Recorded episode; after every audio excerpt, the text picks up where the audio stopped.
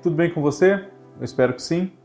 Eu sou Fábio Costa e estamos iniciando o nosso Vale a Pena aqui em 2022. Vale a Pena não, desculpa, foi TBT.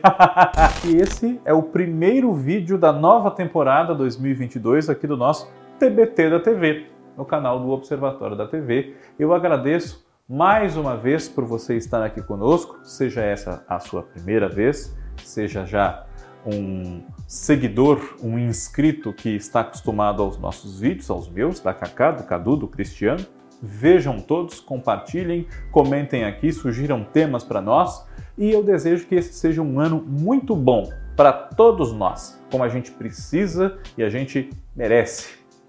TBT da TV abre esta nova temporada relembrando uma novela que está completando 30 anos da sua estreia. Pedra sobre Pedra, de Agnaldo Silva, Ana Maria Moretson e Ricardo Linhares, cujo primeiro capítulo foi exibido pela TV Globo na sua faixa nobre, hoje seria a novela das nove, naquela época era chamada de novela das oito e começava às oito e meia, no dia 6 de janeiro de 1992. Portanto, hoje, exatamente, 30 anos atrás, estreava essa novela que é uma das grandes novelas da história da nossa teledramaturgia, um dos grandes sucessos das novelas da TV Globo e, salvo erro da minha parte, se eu não estou enganado, ela divide com Renascer, uma atração do ano seguinte, 93, o posto de novela mais vista da faixa das oito ao longo de toda a década de 90. São as três líderes, é como eu disse, salvo erro meu, é, Pedra sobre Pedra, Renascer e Rainha da Sucata. É uma coisa assim, se não me falha. Não exatamente nessa ordem também, mas enfim. Pedra sobre Pedra se passa na Bahia, na Chapada Diamantina, numa cidade fictícia chamada Resplendor. E essa cidade vive uma grande rixa pelo poder na região toda, mas com sede ali em Resplendor, entre duas grandes famílias que se alternam no comando dos destinos dessa Resplendor os Batista e os Pontes. Os Batista hoje são liderados por uma mulher de fibra, Dona Pilar, que é o papel da Renata Surrá. Ela é viúva, por isso assumiu a família, tem um cunhado que é um sujeito boêmio, irresponsável, que passa as noites na gandaia, no Grêmio, do qual ele é o proprietário, inclusive, mas usa um amigo como seu testa de ferro. Esse cunhado da Pilar é o Carlão, vivido pelo Paulo Betti.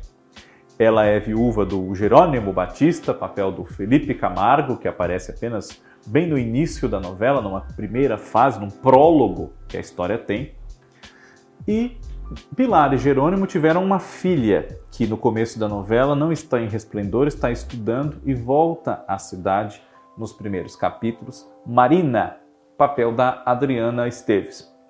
Também faz parte desse núcleo familiar a Dona Quirina, que é a personagem da Miriam Pires, que tinha mais de 100 anos de idade, 120, se eu não me engano, ou 121, e era bisavó do Jerônimo e do Carlão. e tinha uma memória ótima, lembrava-se de coisas uh, de muito antigamente, muito melhor do que gente mais moça do que ela. E admirava muito a Pilar, que foi incorporada aos Batista pelo casamento, mas disfarçava essa admiração que ela tinha por ela com um pouco de implicância, um pouco de birra, mas era tudo fingimento. E a Dona Quirina é uma grande personagem vivida por uma grande atriz, a Miriam Pires. A família Pontes é liderada por Murilo, o personagem do Lima Duarte. Murilo é deputado federal, eleito pela região de Resplendor, é casado com Dona Hilda, o papel da Eva Vilma, tem com ela um filho, Leonardo, que é o Maurício Matar, que ele acredita que está estudando para se formar em direito mas em segredo da família, o rapaz estudou mesmo foi engenharia de Minas. E uh, Murilo é irmão de uma grande beata, Carola, hipócrita, fingida, a, a dona Gioconda, que é o papel da Heloísa Mafalda.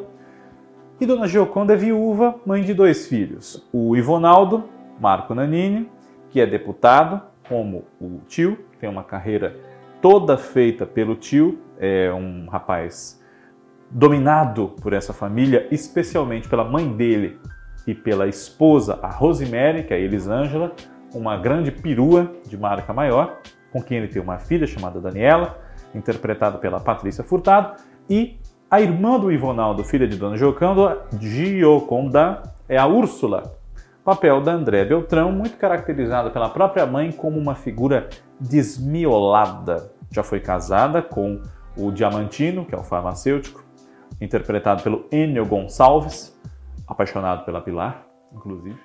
Mas Úrsula, por ser desmiolada e por não ter nenhum amor pelo Diamantino, esse casamento não deu certo e ela acaba sendo alvo do interesse de um forasteiro que chega à cidade logo no princípio e que é um dos personagens mais lembrados dessa novela, um fotógrafo que a população da cidade chamava de retratista, Jorge Tadeu, interpretado pelo Fábio Júnior. Ele só faz cerca de 30 capítulos da novela, mas continua aparecendo porque, aliás, ele morre com cerca de 30 capítulos de novela, mas continua aparecendo. Já vamos falar mais disso. Quando Jorge Tadeu chega à cidade, Resplendor está às portas de um encontro que pode abalar as estruturas ali do município. E ele fica curioso em torno de por que tanta expectativa, tanta curiosidade, tanta apreensão por conta desse encontro. É que depois de mais de 20 anos, Murilo Pontes e Pilar Batista vão se encontrar e conversar. Eles são os maiores inimigos que essa cidade já viu. Só que Duas décadas atrás, eles quase se casaram e o casamento foi desfeito no altar diante do padre. Tudo por intrigas de um outro forasteiro da sua época que queria separar Murilo e Pilar para deixar a Pilar livre para ele próprio. Cândido Alegria, interpretado quando jovem por Farinelli Júnior e na fase madura que domina toda a novela, pelo grandíssimo, saudoso Armando Bogos. Quando jovens, Pilar e Murilo eram interpretados pela Cláudia Scher e pelo Nelson Baskerville. Eles eram muito apaixonados, mas várias intrigas do Cândido levaram ao rompimento desse par. E então ela se casou com Jerônimo para se vingar mesmo do Murilo, porque os batistas já eram inimigos dos Pontes aquela altura. Mas ela sofreu com a rejeição da filha pelo marido, porque ele queria um filho homem para dar prosseguimento ao seu domínio político, à sua disputa política, enquanto Murilo, ao casar-se com Hilda, teve um filho que seguiria com a tradição desse clã nos ditames da política de resplendor. Nos dias atuais, esse ódio ganha um novo fôlego com o impedimento que Pilar e Murilo querem impor aos seus filhos Leonardo e Marina, que é claro, nós estamos falando de uma novela, e eles se apaixonam. Né? Claro, é um Romeu e Julieta no Nordeste. E essa novela, já nas chamadas exibidas no final do ano de 1991, foi considerada uma cópia, um reaproveitamento, uma coisa que lembrava muito duas novelas de grande sucesso exibidas muito recentemente. Tieta, de 1989, do mesmo trio de autores, Agnaldo, Ana Maria e Ricardo, e principalmente Rock Santeiro, de 1985, que Agnaldo escreveu eh, boa parte dessa novela, criada pelo Dias Gomes. E isso é natural, os autores têm o seu próprio universo, eles se repetem, reciclam temas e personagens mesmo, mas na época chamava-se muito, até na imprensa, de Rock Santeiro 2, com pitadas de Tieta e coisas assim. Anos depois, Agnaldo Silva declararia que fez de propósito várias novelas numa sequência bastante semelhantes, com elementos de rock santeiro, na intenção de provar que quem havia escrito rock santeiro havia sido ele. Né?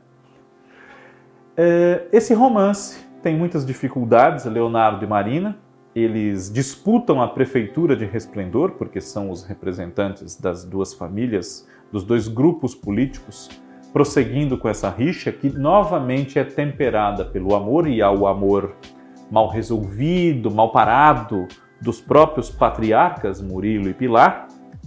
E junto dessa trama evoluem outros conflitos, outras coisas pitorescas de resplendor. Por exemplo, o Testa de Ferro no Grêmio Resplendorino, o centro de lazer onde os homens da cidade iam se divertir à noite com moças muito bonitas.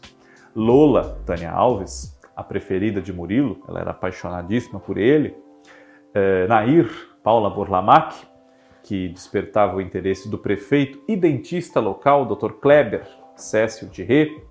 Alva Lília Cabral, havia a possibilidade dela ter um romance com o irmão de Lola, o comerciante Sérgio Cabeleira, que era o Osmar Prado. Lola e Sérgio eram irmãos do personagem do Roberto Frota, que era o capataz, o, o matador, o faz tudo do Murilo, o Heraldo. E esses personagens do Grêmio são todos liderados por uma figura que é um pai para as meninas, o Adamastor, que é vivido pelo Pedro Paulo Rangel. Adamastor não é o dono do Grêmio, mas age como tal para proteger a propriedade do amigo por quem ele é muito apaixonado. E eu não estou falando de modo figurado, ele era apaixonado mesmo. O Adamastor era homossexual e gostava muito do Carlão. Mas o Carlão não correspondia a essa paixão. E muito desajustado, muito criticado, não levado muito a sério pelas pessoas, ele acabava se envolvendo muito seriamente com uma cigana que podia até prever o futuro, fazer é, previsões às vezes não muito animadoras para as pessoas e muito bonita, a vida que era interpretada pela Luísa Tomé. Só que esse romance deles por conta das tradições dos ciganos que vão ser postas em xeque e por conta de quem o Carlão era e tudo mais, tem muita oposição de um irmão da vida chamado Iago, que é o Humberto Martins, líder do acampamento dos ciganos que vivem afastados lá no meio das minas, que muito antigamente renderam bastante diamante e hoje em dia andavam, quem sabe, secas. Mas o Iago trabalhava com Cândido Alegria em operações sigilosas para, quem sabe, ressuscitar essas minas. E isso entra em conflito também com os interesses de Leonardo, que, ao formar-se em engenharia de minas, queria, claro que por vias honestas, legais, decentes, reativar os bons tempos de uma resplendor que fazia brotarem praticamente diamantes de você topar com eles ao caminhar na rua. Mas, junto com esses acontecimentos, alguns até um pouco fantásticos, como, por exemplo, a intensa atração que a lua cheia exercia sobre o Sérgio Cabeleira, a ponto dele ter que ser amarrado quando ia começar o ciclo da lua cheia, até o dia em que ninguém consegue conter e a lua suga o Sérgio para si, dando vazão a essa grande atração que ele sempre teve por ela Jorge Tadeu, o nosso retratista, apronta e apronta muito. Ele é um grande sedutor e não à toa foi escalado para interpretá-lo Fábio Júnior, depois de seis anos que ele havia interpretado outro grande sedutor, o ator de cinema Roberto Matias, de Rock Santeiro. Jorge Tadeu se envolve com Úrsula, com a delegada Francisquinha, que não era delegada, na verdade o delegado era o marido dela, o Queiroz, esse casal, Arlete Salles e Nelson Xavier, ele se envolve com Rosemary, mulher de Ivonaldo, se envolve com Ximena Nívia Maria, mulher do prefeito, se envolve também com Dona Susana, que era o papel da Isadora Ribeiro, uma mulher que era viúva de marido vivo, porque ela era casada com um homem muito mais velho do que ela, que não aparecia na novela, ficava sempre sob os cuidados de um enfermeiro meio questionável, seu bilico, que era o Ricardo Pavão, e esse marido tinha muito mais idade que ela, era muito doente e ela tinha, digamos, necessidades que uma mulher jovem, bonita, na flor da idade como ela, tinha. E o fotógrafo atendeu a essa expectativa dela, supriu essas necessidades. Jorge Tadeu tinha uma caderneta na qual ele registrava suas aventuras com as mulheres casadas de resplendor, comparando-as no seu nível de, digamos, desempenho e das sensações que ele teve nos seus momentos íntimos com essas mulheres, comparando-as todas numa categoria que as igualava com frutas. A fruta do conde era uma, saputi era outra, enfim. E essa caderneta depois some, apoderam-se da caderneta porque ela tem dados que podem ser comprometedores para algumas pessoas e colocam a moral das mulheres casadas de resplendor também em risco, é claro.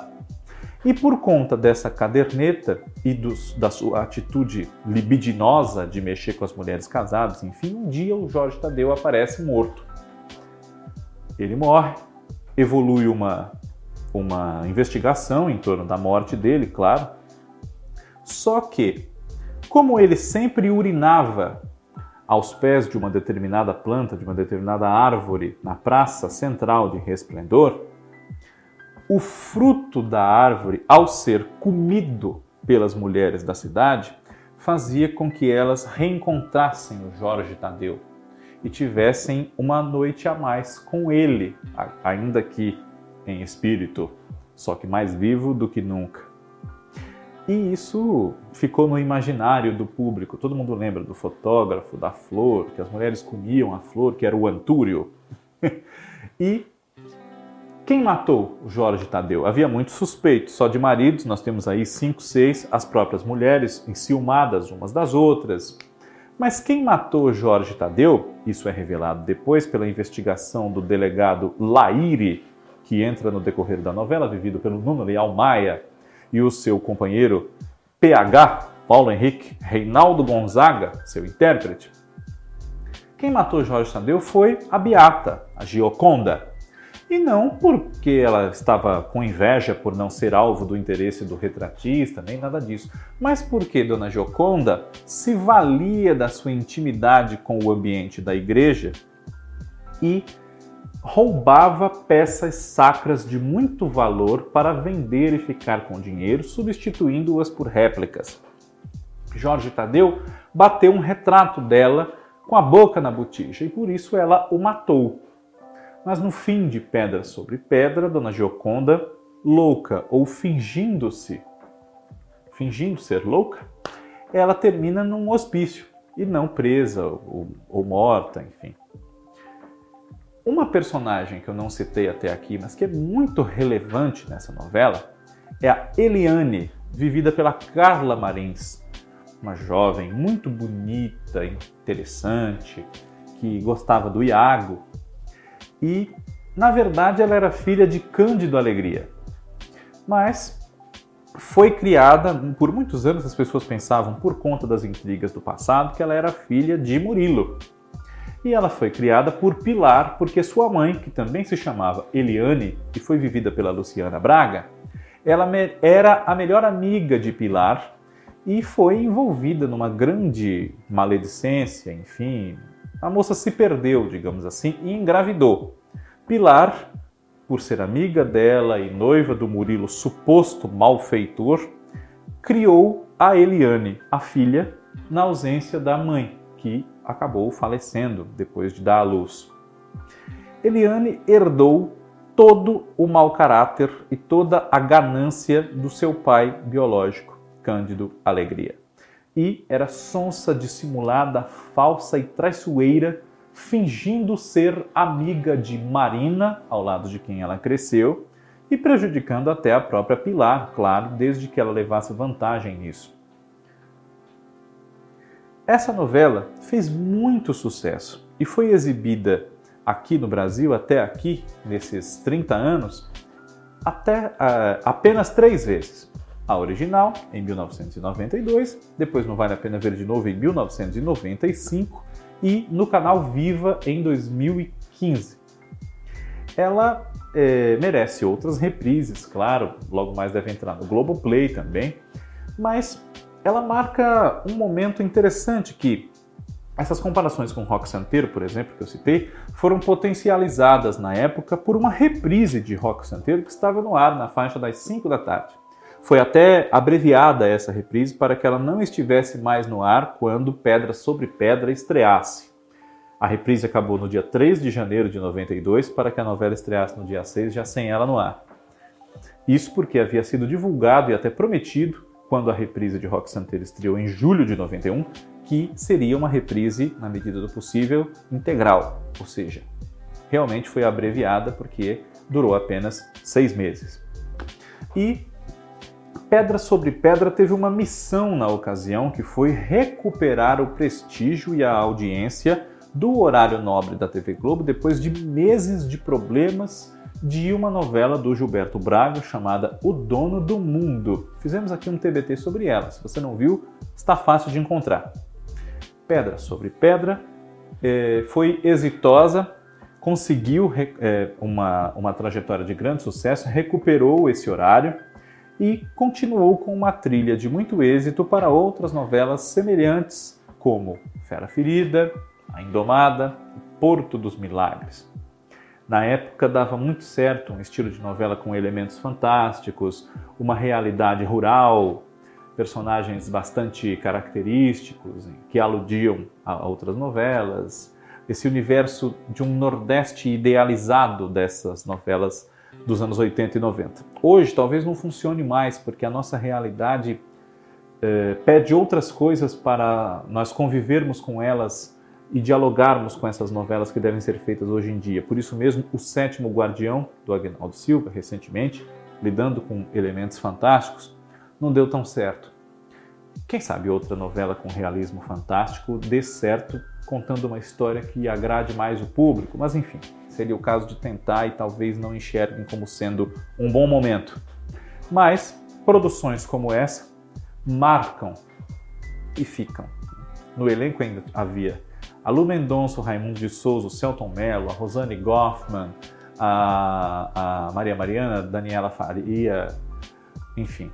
Andrea Vancini está na abertura, mas não fez a novela. Aparece em todos os capítulos o nome dela na abertura, mas ela não fez. João Carlos Barroso, Teresa Seiblitz, uh, Jackson Costa.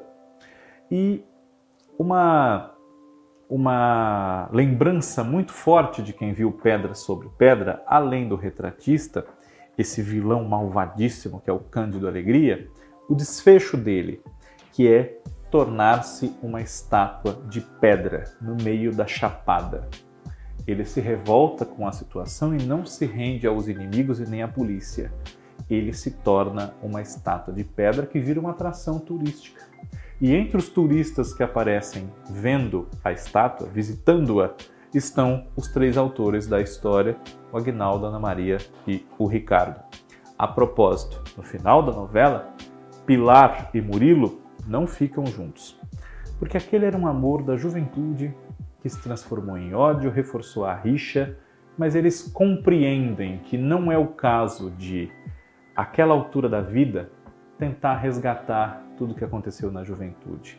Se amaram muito, passariam, quem sabe agora, a se respeitar, a se tolerar, quem sabe poderiam ser amigos. Mas não era mais aquele amor, aquela chama, como talvez se pensasse. E aí, com isso, Claro que também com muita luta, o Leonardo e a Marina podiam ser felizes e acabar de vez com a briga. Mas é, Resplendor ainda renderia muitos outros acontecimentos, porque uma cidade que tem esse tipo de valores e conflitos que surgem a partir de coisas até um pouco banais, se a gente for enxergar com os olhos agora de vinte e tantos anos de século 21, com certeza renderia assunto. Quem sabe em Resplendor não poderia haver uma outra história? E também em Tubiacanga, em Greenville, em Santana do Agreste. Esse universo é muito rico. E se você não o conhece por ser um pouco mais jovem, enfim, dê uma chance, porque essas novelas rurais, elas podem ser um pouco alegóricas, elas falam de um Brasil que nós ainda vivenciamos com muita força. E Pedra sobre Pedra é um ícone desse tipo de história, como as suas irmãs semelhantes a ela. TBT da TV semana que vem está de volta. Um abraço.